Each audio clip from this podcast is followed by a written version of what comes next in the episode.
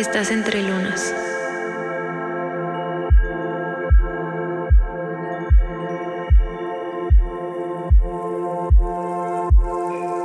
Un espacio creado para compartir nuestra historia a través de nuestros ciclos.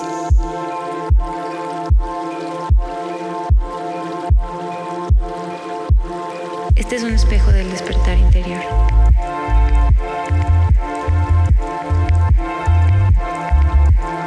Despierta las fases que hay en ti.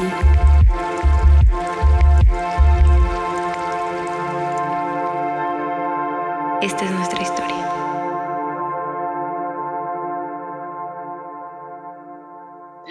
Hola, bienvenidos y bienvenidas a la continuación de nuestro episodio pasado. Ay, sí, obviamente. Este es el episodio número uno y yo soy Lua. Hola, ¿cómo están? Yo soy Acna y este episodio vamos a hablar acerca de Dejé de ser yo. Y antes que nada quiero honrar a nuestras yo de hace siete años y mandarles mucho amor, mucha compasión, porque hoy vamos a hablar acerca de el proceso que vivimos de tristeza, de, de depresión, todo lo que estuvimos viviendo ya después de nuestra ruptura amorosa. Exacto, nuestro duelo, como la parte más dura del duelo, creo yo. Yo siento que es cuando el ego más está lastimado, porque es como me quitaste algo que era mío, como esta idea de, de que crees que las personas y las cosas y los sueños y todo eso es tuyo. Entonces creo que deberíamos empezar ahora sí a contar bien profundo cómo fue que nos hablamos y bueno, eso ya lo dijimos en el pasado, pero cómo fue que empezamos a ahora decir, ok, ahora vamos a salir juntas y llorar juntas. o igual no llorar, pero acompañarnos juntas en este proceso. Y así como decías, creo que a mí lo que más me dolió en ese momento fue el que estás en una relación y piensas que va a ser para siempre, como si no hubiera algún final. Lo que hablábamos de que aunque estés con esa misma pareja, pues siempre van a haber nuevos comienzos, muertes, distintas evoluciones pero en ese momento sí era, ay, vamos a estar juntos para siempre y yo, nosotros pensábamos ya casarnos, toda esta parte de la ilusión, como no estar viviendo en el presente, siento que me dolió muchísimo soltar esa vivencia del futuro, pues que no estaba pasando. Así que también pues mucha compasión y mucho amor si tú también estás pasando este tipo de proceso, este proceso de duelo y a vivirlo a vivirlo juntas con nuestras yo de hace siete años.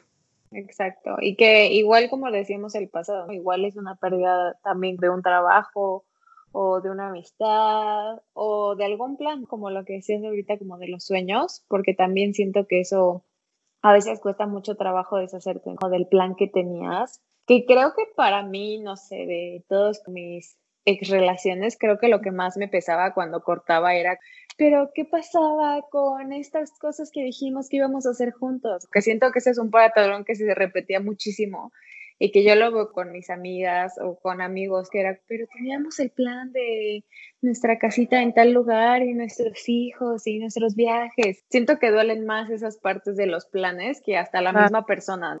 Se cañan. Entonces, pues también es soltar eso y vivir esa parte de los vuelos que está bien y pues es un sueño, ¿no? Si lo formaste una vez, puedes volverlo a formar. Exactamente. Y bueno, vamos a comenzar a hablar cómo dejamos de ser nosotras. pues siento que sí fue esa vivencia de duelo, pues eh, literalmente perder todo lo que hasta incluso hacías en tu rutina, por así llamarlo. Por ejemplo, a mí me pasaba de que íbamos en la misma universidad y literalmente, de verdad, o sea, toda mi vida solamente era estar con esa persona.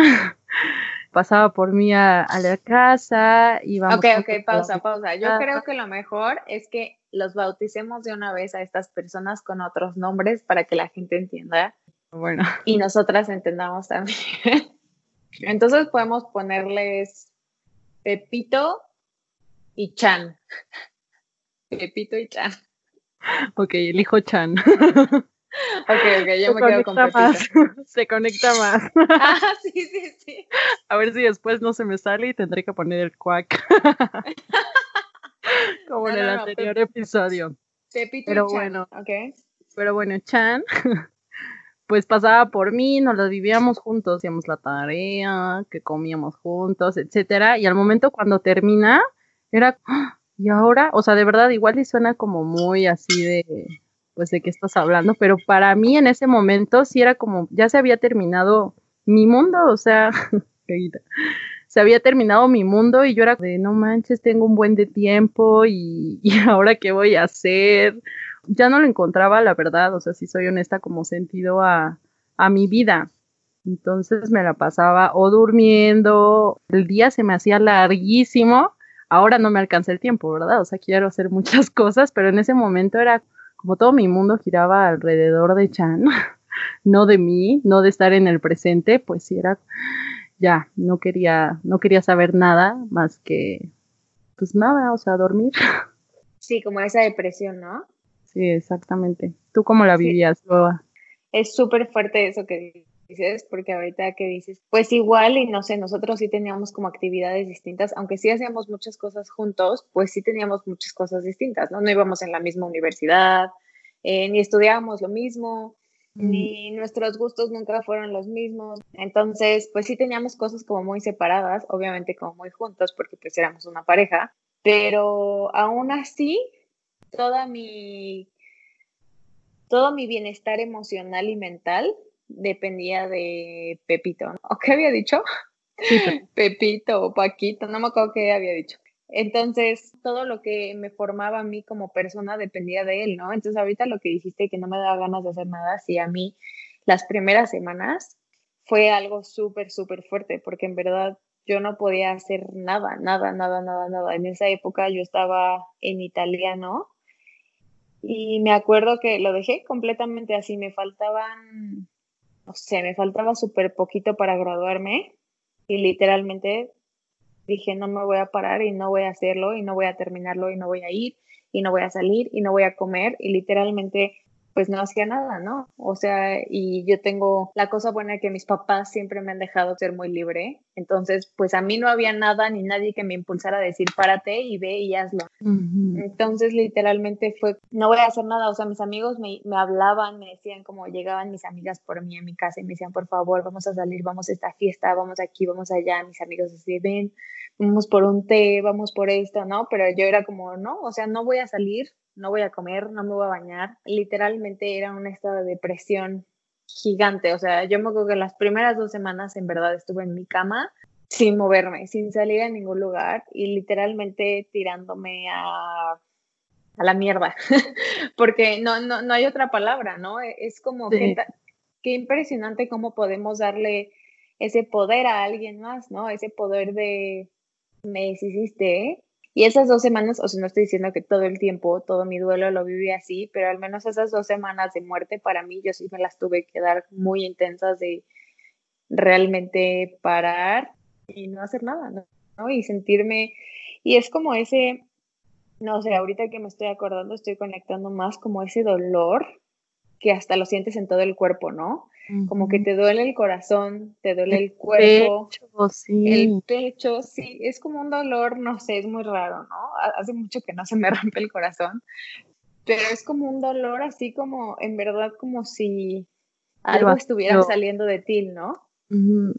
Es súper, súper duro, es, no sé, es un, es un dolor fuerte y es un dolor pues como dices, ¿no, Acna? Como esta parte de que hay mucha gente pasando por esto, ¿no? Y como, como en el momento dentro de eso y que fue gracias a nuestra amistad y yo creo que gracias mucho a que las dos salimos adelante fue que las dos estábamos viviendo y encarnando ese dolor.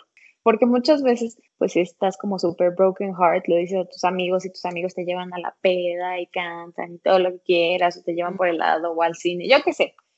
Pero que alguien junto a ti estés sintiendo como ese mismo dolor. Y también que fueran historias tan conectadas, que fueran como muy parecidas la manera en la que nos cortaron. Era súper fuerte, ¿no? Porque al final, pues todo el mundo sabemos, todos los que hemos estado en relaciones tóxicas y cosas así, sabes que llegas a un punto en el que tu familia y amigos es como, ya, güey, qué hueva tu vida, qué hueva tu situación, ¿no? Ya no hables siempre de lo mismo. Y si aparte de esto le sumamos que nosotras éramos unas adolescentes y que nuestras hormonas, adolescentes mujeres, o sea, nuestras hormonas estaban fuera de lugar. fuera de todo lo posible que ser, pues obviamente todas nuestras emociones, todos nuestros amigos también ya nos dijeron así como, ya, bájale a tu drama, ¿no? O sea, sigue adelante. Que pues está bien, ¿no? Yo creo que eso es parte esencial también, como la gente que te dice, hey, move on. Y es parte esencial, pero también siento que algo que nos ayudó muchísimo era de, pues por ejemplo, yo se lo compartía a mis mejores amigas en ese momento y era, ay, no te preocupes, todo va a estar bien, las cosas pasan por algo, ¿sabes? Como este tipo de cosas que está bien porque la, la realidad es de que sí, las cosas pasan por algo y que todo va a estar bien y eso es una realidad. Ahora sí que las dolencias ni nada duran 100 años ni nada, pero en ese momento pues no necesitabas como ese tipo de palabras. Y era como de, no, o sea, ahorita me siento de la chingada, me siento súper mal, quiero llorar, o sea, realmente quiero vivir el duelo. Entonces, sí era como, no, entonces luego yo ya también me sentía como mal, de alguna manera, por lo mismo esa programación de el qué dirán, etcétera, y que de por sí soy muy apasionada y siento mucho, soy muy emocional pero el que sienta y que sea muy emocional no significa que lo exprese. Entonces, en ese momento, ahora sí, ya no, pero en ese momento me era muy difícil como expresarme y que dirán, etcétera, o les voy a aburrir, o los voy a cansar y demás. Pues sí era como, no, mejor no, ya no voy a decir que me siento mal. Y al estar con Lua, como encontrar ese acompañamiento, pues fue lo mejor porque las dos estábamos pasando lo mismo y si una nos, o sea, si yo le escribía de esa, me estoy sintiendo súper mal, quiero llorar, este, ya no puedo más con esta depresión, ella era como de, te entiendo, o sea, realmente había como una gran empatía porque tú también estabas viviendo el mismo proceso, quizá era diferente la experiencia porque al final todos tenemos diferentes, distintas experiencias humanas. Entonces siento que fue muy importante el haber estado juntas y encontrar ese acompañamiento realmente empático, ¿no? De haber ya estado en este proceso y pasarlo juntas. Y algo súper fuerte que también, no sé, como que ahorita me estás abriendo muchos recuerdos, es, es esta parte que a mí sí me aplicaron el ghosting. O sea, para mí fue de un día a otro desapareció y yo no lo volví a ver en mi vida no sé, yo nunca tuve realmente una buena explicación de qué había pasado.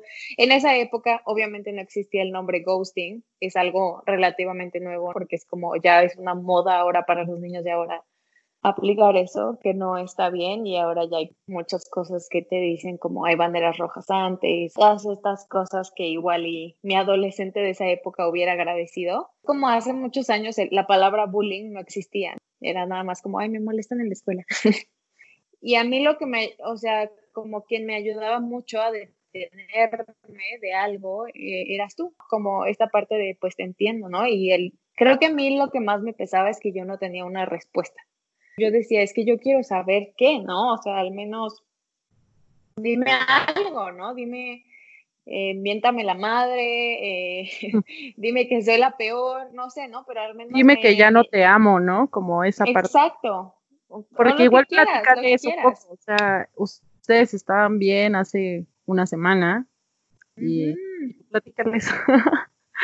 Exacto, fue, eh, es que obviamente mi perspectiva de adolescente dolida fue hace una semana estábamos perfectamente bien. Ahora desde este punto de quién soy ahora, de lo que he crecido, de lo que he aprendido, es obviamente no estábamos bien, porque una relación que está bien no termina así.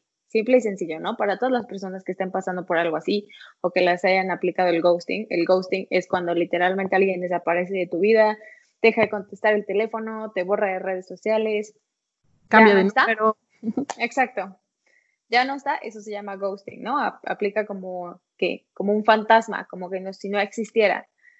Entonces, obviamente en el momento es tan grande el shock y es tan grande el trauma que te causa que no lo entiendes, ¿no? dices, ¿cómo? Si estábamos perfecto y, y todo era miel sobre hojuelas, ¿no? Y obviamente, como la gente que vive maltrato físico o psicológico, ¿no? De, ay, me pegó una vez, pero siempre hemos estado perfecto.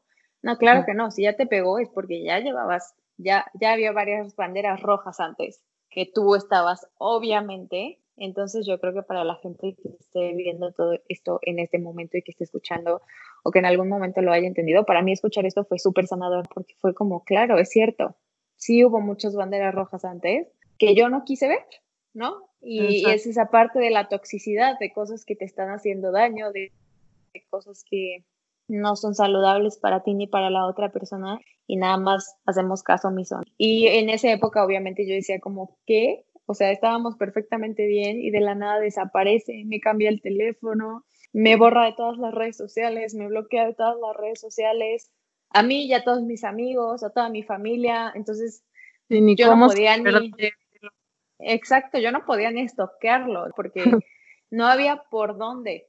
O sea, no había de ninguna manera por donde yo pudiera entrar a ver su vida o algo de lo que estaba pasando o pensando.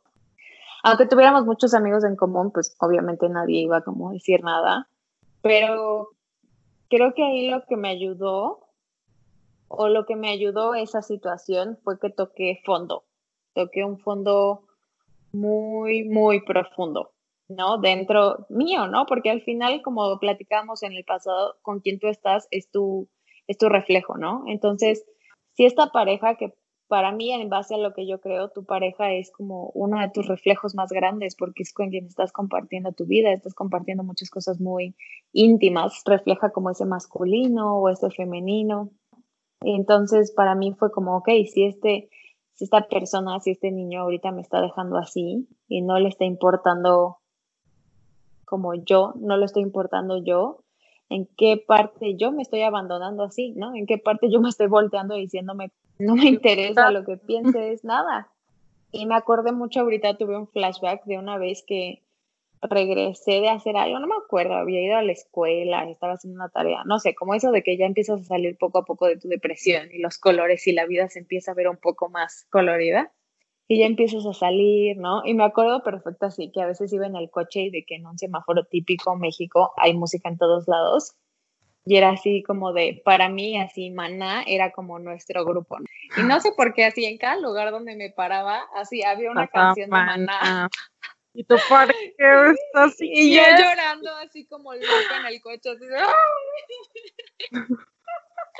Me acuerdo perfecto de la gente en el tráfico, así como de pobre niña. Porque aparte no crean que yo lloraba así como de súper discretamente de... no, o sea, literalmente parecía que habían matado a mi hijo, yo qué sé. Entonces, como una tragedia máxima. Y me acuerdo perfecto que un día iba regresando a mi casa y yo venía súper triste porque en el semáforo había escuchado una canción de Maná o sea, todo, mi día había ido súper bien hasta ese semáforo. Y llegué a mi casa y me acuerdo que me senté en el cuarto y yo decidí, es que ¿por qué? Y luego no, no, sé por qué, pues obviamente como típico buen adolescente tienes tu cuarto forrado de cosas que te ha dado tu novio, ¿no? Que la cartita, el peluche, la cobija, la foto, ¿no? Foto, sí, sí, sí. Las, mil cositas que te dan, ¿no?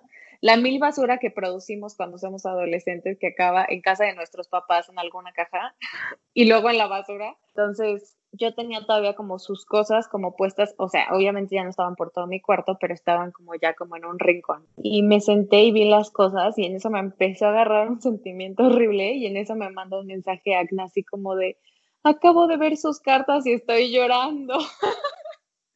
y yo, yo también. Pero, o sea, era impresionante como de la nada, así como esos momentos, esas pequeñas cosas que te hacen como sentirte triste, ¿no? Ahora lo pienso y digo como qué tontería. Pero pues sí es esta parte también de ser adolescente. Es parte del de crecer. Exacto. Y algo que, que me quedó mucho también es esa parte, ¿no? De, me queda claro que realmente en ese momento no estábamos viviendo en el presente porque yo al tomar las cartas y tú también era regresar a eso que ya no es, o sea, que ya terminó y como sí, quizá en las cartas sí había un sentimiento lindo, etcétera, porque obviamente pues todas las relaciones tienen su lado bueno y su lado malo, porque si hubiera sido nada más malo, pues obviamente no estás ahí o quién sabe, ¿no? O sea, igual depende de estarías llorando. exacto, pero sí me acuerdo perfecto de yo tenía así igual en una cajita, me tardé creo que, no sé, igual como tres meses en quitar así como las cartas, porque ahora como tengo saltares, creo que ahora que me doy cuenta, como de manera intuitiva, yo lo, yo lo tenía como en un, altar. o sea, de que tenías. ¿no? Ah, qué loco. Muy cierto. El espacio solamente de entre él y yo, o sea, sea tu buró, sea tu mueblecito, etcétera. Yo tenía así que la foto, que los globitos, etcétera. Y así estuve como por tres meses, mm. pero a la vez entrar en ese sufrimiento, ¿no? Porque, pues sí, el dolor sí es inevitable, pero el sufrir ya uno lo hace. y es parte del proceso. Me arrepiento de haber pasado ese, ese proceso, pero sí me queda claro que cuando tú dices ya no más, pues para, ¿no? O al menos cambia la energía, que eso hablaremos en el siguiente episodio. Pero sí, o sea, conectar con esa tristeza y irte al hoyo, tocar profundo, yo también me sentí de esa manera. Me acuerdo perfecto que en mis partes de depresión de estar en la cama sin hacer nada, tuve como una visualización y yo me imaginé literalmente yendo como una caverna, así como cayéndome, así, ah, cayéndome al hoyo así profundo y que de repente, ¡pum!, ya no había más y a la vez ese ir a lo profundo, a lo profundo, uno mismo lo va creando con el autolastimarse, leyendo las cartas, estorqueándolo, regresando a las ilusiones destruidas, o escuchando canciones de Carla Morrison o Leona Rey, es un momento que escuchaba, escuchábamos muchísimo pero a la vez uno va a estar, se va metiendo al hoyo, o sea, una se va induciendo al hoyo y hubo un momento en que ya no me podía ir más, así ya, ya no puedes. Y yo me acuerdo verme, obviamente también fue un proceso de días, que de repente, te juro, así me imaginaba como subiendo así como la cavernita, así como ya, así toda arañada, así toda, destruida. Yo me tiré, exacto. Pero así me visualizaba y al momento empezaba a comprender justo esta parte de que ahora sabemos eh, nuestras distintas experiencias o nuestra despertar de que, pues sí, ¿no? Que éramos un reflejo y que antes que yo estaba en esa parte de la victimización y que es que, ¿por qué me trató así? ¿Por qué me hizo esto? Etcétera, etcétera. Ya no lo veía de esa manera, sino en esa parte cuando yo iba subiendo, lo veía a él, pero me veía a mí. Era muy raro. Era como, en vez de ver lo malo que él me hizo, veía lo malo que yo me hacía a mí, a mí misma y a la vez lo malo que yo también le hice a Chan. Y era como de, ay, qué loco, y como ese despertar, ¿no? De que pues tú ibas así subiendo y yo ya no veía a Chan, sino más bien, sino tomaba como esa ya responsabilidad, como que empezaba a abrirse esa conciencia, a ver, esto tú también lo creaste, ¿no? Y esa manera igual fue más intuitiva de cómo, pues cómo fue ese ir saliendo de ya tope, pero sí me queda claro que tú solita, de manera intuitiva, pues vas aprendiendo a sanar, pero que sí hay que tocar ese fondo, pues para poder realmente ver la luz, para llegar, como hablábamos en nuestro post de que subió Lua en nuestro Instagram, de no puede haber luz si no hay oscuridad. Y justo estuvo muy loco porque vi la imagen que subiste y te juro así me sentí, o sea, de que primero obviamente ves hacia abajo porque tú te estás induciendo al hoyo, pero en el momento en que ves hacia arriba o le ves giras, no sé, tu mirada, etcétera, de repente pum, aparece esa luz o ese pequeño rayito de luz que pues es ese gran también comienzo. Qué fuerte. Súper fuerte. Y qué loco lo que dices de cuando dejas de ver hacia abajo. Y siento que es más cuando dejas de ver al otro y te volteas a ver a ti.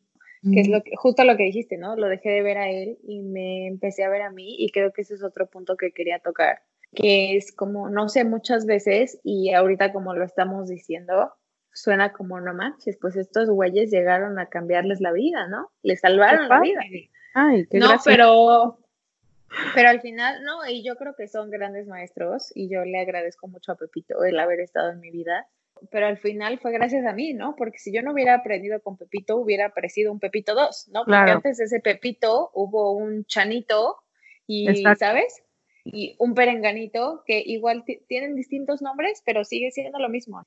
Igual y cada uno te lo enseña con distintos patrones o distintas cosas así, pero el mensaje detrás de eso es lo mismo, porque es como dice Agnes, mientras no te voltees a ver tú, no vas a ver la luz, porque la luz eres tú y la única persona que te va a salvar, la única persona que te va a amar incondicionalmente siempre eres tú. ¿no? Y cuando, cuando lo hagas hacia ti, lo vas a, eso lo vas a poder reflejar hacia afuera con una pareja y con tus amigos, ¿no? Yo también lo veo mucho con los amigos, que en esa época a mí también algo que me pasó fue la pérdida de todos mis amigos y que fue todo el mundo va a decir, ¿y Acna qué? ¿No? Pues Acna la acababa de conocer, la estaba conociendo, se estaba haciendo mi amiga, ¿no? O sea, fue de esos amigos, amigas nuevas que salieron de esa época, porque pues al final no éramos amigas, ¿no? Ni nos llevábamos bien antes de eso, ¿no? Y fue eso, ¿no? Porque que al final igual nuestra amistad ni siquiera fue hablando de muchas cosas de nosotras, ni de planes. Esto fue ya, yo me acuerdo ya como dos meses después, fue cuando empezamos a decir, vamos a viajar juntas, vamos a hacer más cosas, ya que son cosas que les iremos contando después. Pero yo creo que sí es súper importante para quien esté en algún proceso así, ¿no? De un duelo, porque al final es un duelo, ¿no? Darte cuenta de que sí, la otra persona es tu maestro o tu maestra y que está ahí enseñándote algo súper grande, pero que al final no es acerca de la otra persona, siempre es acerca de ti, ¿no? Estas personas hicimos, no, nosotras creemos que tenemos estos contratos desde antes y están aquí pues de paso, como todos.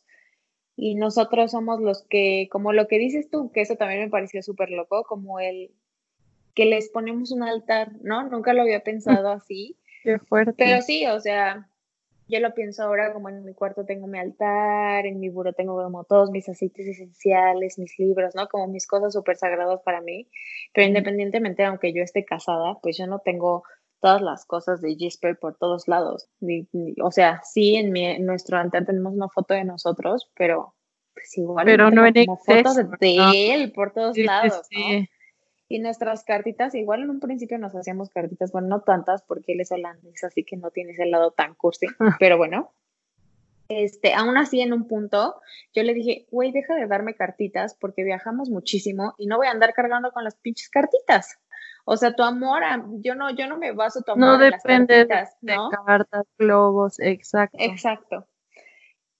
Y sí, obviamente seguimos siendo detallistas, pero encontramos distintas maneras de hacerlo, ¿no? Y es esta parte de, para mí más, esto que dices es súper fuerte, ese altar que tenemos hacia otras personas. Yo me acuerdo en esta época, como acordándome de mi caja esta que tenía guardada en casa de mi mamá, efectivamente, como con todas las cosas de exnovios, ¿no? Tenía cartas de todos mis exnovios. Eh, tenía... Ya sabes, de que te dan los peluchitos, o sea, de que el primer peluche que me regaló un niño en mi vida lo tenía guardado ahí en mi casa. Ahora creo que es un peluche del perro, pero si es que sigue vivo, la última vez así estaba. Pero es esta parte de, eh, pues que estaba todo ahí en la caja y de que en algún momento en mi cuarto yo tenía pegada en la pared cartas de todo el mundo, obviamente no de todos mis exnovios, ¿no? loca. No, pero de todos mis amigos, ¿no? O sea, yo, era fan de las cartitas, fan de las cartitas, entonces era como un, ese necesito que me estén recordando que la gente me quiere, ¿no? Necesito ponerle un altar yo a estas, todas, todas estas personas para saber que si me quieren, estar recordando todo esto y qué, qué fuerte, ¿no? Como que siempre ponemos hacia afuera esto sagrado, este amor incondicional que vive dentro de nosotros, como si alguien más no lo fuera a dar. Exactamente, Lua. Y pues bueno, nosotras eh, en el próximo episodio vamos a compartirles más acerca del siguiente proceso. Y pues mucho amor, mucha compasión si están viviendo este proceso o también mucho amor y compasión a nuestros yo de aquel tiempo que lo están viviendo, porque de alguna mm. manera lo están viviendo ahí en su tiempo, en su línea del tiempo. Y pues nada, pues vivan este proceso y, y siéntanlo, ¿no? No se dejen ir por esa parte de que sí, que sí va a llegar la luz, sí todo va a estar bien y las cosas pasan por algo y que es lo mejor que les va a pasar en sus vidas porque así lo elegimos antes de antes de encarnar, pero sí es importante vivir esa esa muerte, ese tocar fondo para realmente, obviamente cada uno a su pues ahora sí que a su experiencia lo vivirá de manera distinta, así como ella y yo lo vivimos de manera distinta, pero que al final si fuese llegar a tocar fondo. Y vívanlo, siéntanse y dense mucho amor, mucha compasión. Muchas gracias. Muchas gracias. Bye. Chao.